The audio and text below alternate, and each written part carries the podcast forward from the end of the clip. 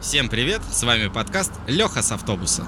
Каждое воскресенье мы рассказываем обо всем, что нас окружает. И с вами сегодня Настя. Саша. И Леха с автобуса.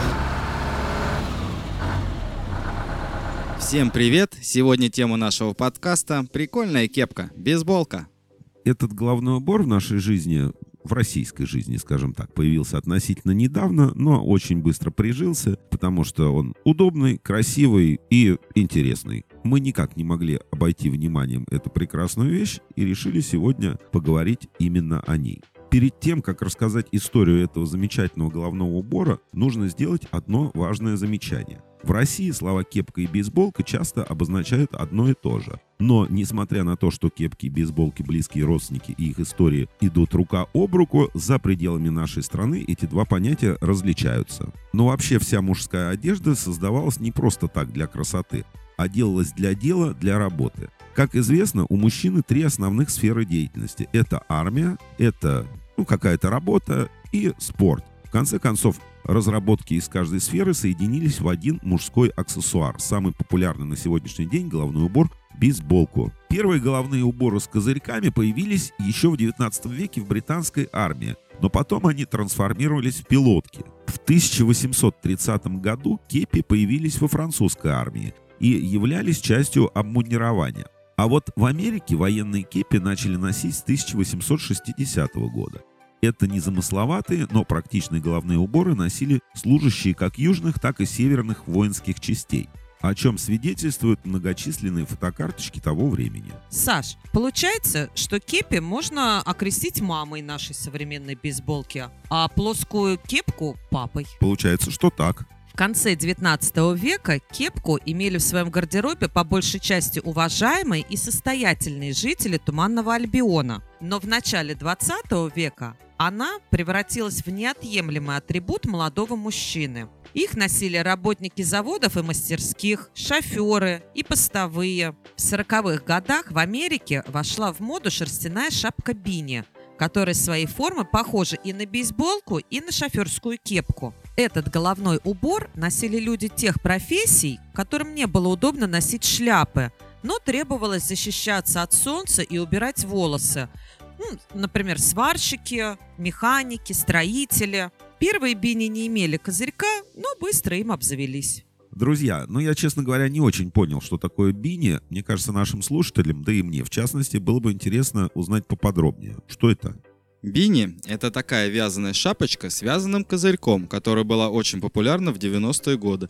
Сейчас мы еще можем увидеть эти шапки на наших бабушках. Все-таки кепки я считаю скорее спортивным, нежели военным головным убором. Бейсболки и футболки с логотипом любимой команды есть сегодня едва ли не у каждого второго американца. А все началось в 1849 году, когда команда Нью-Йорк Knickerbockers представила свою новую бейсбольную форму, включающую в свой набор помимо самой формы, специальную соломенную шляпу, которая и послужила впоследствии прототипом кепки.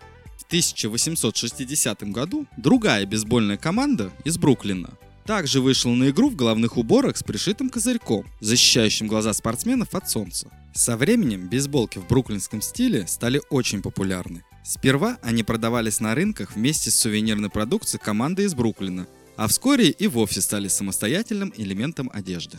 К началу 20 века объемы продаж бейсболок уже обогнали все другие головные уборы – Производители быстро сообразили, что бейсболки – это отличная промо-одежда и начали использовать их для продвижения и популяризации не только спортивных команд, но и торговых марок того времени.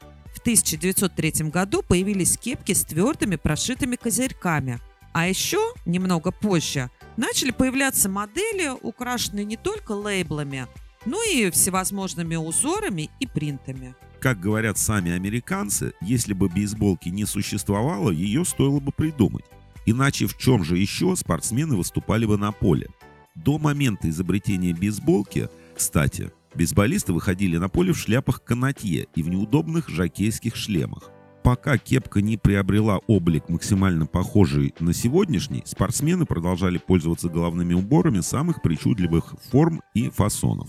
Но точку в этой истории поставила американская компания New Era, выпустившая в 1954 году бейсболку 50 Night 50. именно ее покрой и стал стандартным для официального головного убора американской бейсбольной формы. Ну, с американцами все понятно, а до нашей страны бейсболки добрались только в 90-х годах. Сперва они ассоциировались только с Америкой, но потом на наши рынки поступили в продажу китайские кепки. Долгое время бейсболки у нас считались дешевым и не очень качественным головным убором, который к тому же далеко не все умели носить. Но время не стоит на месте, и с развитием рекламной отрасли в нашей стране постепенно начали появляться хорошие и качественные бейсболки известных западных брендов, которые стали модным повседневным головным убором и мощным маркетинговым инструментом. Видов бейсболок достаточно много, и они отличаются друг от друга. К примеру, велосипедная кепка имеет небольшой козырек. Это сделано специально, чтобы не закрывать обзор при езде и сама кепка не слетела с головы от потока воздуха. А вот хип-хоп бейсболка имеет прямой козырек. Она не имеет застежек и подбирать ее нужно, ориентируясь на размерную линейку. Главное, чтобы объем кепки идеально соответствовал вашему хип-хоп аутфиту. Она не должна прилегать к голове плотно, но и не быть визуально слишком широкой. Настя, а я знаю про еще один вид бейсболки. Бейсболка дальнобойщика. Ну-ка, ну-ка, расскажи. Она обязательно имела застежки сзади, чтобы подрегулировать размер, и большую, если можно так сказать, налобную часть. Обязательно задняя часть была из пластиковой сетки. Такие кепки очень часто были на героях боевиков из 90-х годов. Они ее носили так, как будто она возвышалась над головой. Настя, вот скажи, а ты носила бейсболки? Носила когда-то очень давно, но не прижились они в моем гардеробе. Это вообще, ну, не мой стиль. Вот ты представляешь, у меня тоже. У меня есть единственная бейсболка, такая, наверное, соломенного цвета или песочного, на которой написано «Турбо», маленькими золотистыми заклепочками. Я вот ее носил только в отпуске исключительно. А я вот ношу бейсболки с удовольствием, и в солнечную погоду летом я не расстаюсь с этой кепочкой. Единственное, что я ношу ее козырьком назад, потому что мне так удобнее. И что касается бейсболки дальнобойщиков, хотелось мне сказать, пускай никто не обижается, но, на мой взгляд, это была самая безвкусная кепка, которую я встречал в своей жизни. Какой-то дом на голове с какой-то дешевой сеткой от комаров сзади. Ну, не айс, ребята. Но при этом она почему-то была очень популярна. Но дело вкуса, каждому свое. На сегодня это все. По возможности пишите ваши комментарии, предлагайте темы, и мы с удовольствием о них поговорим. Всем пока, до следующего воскресенья.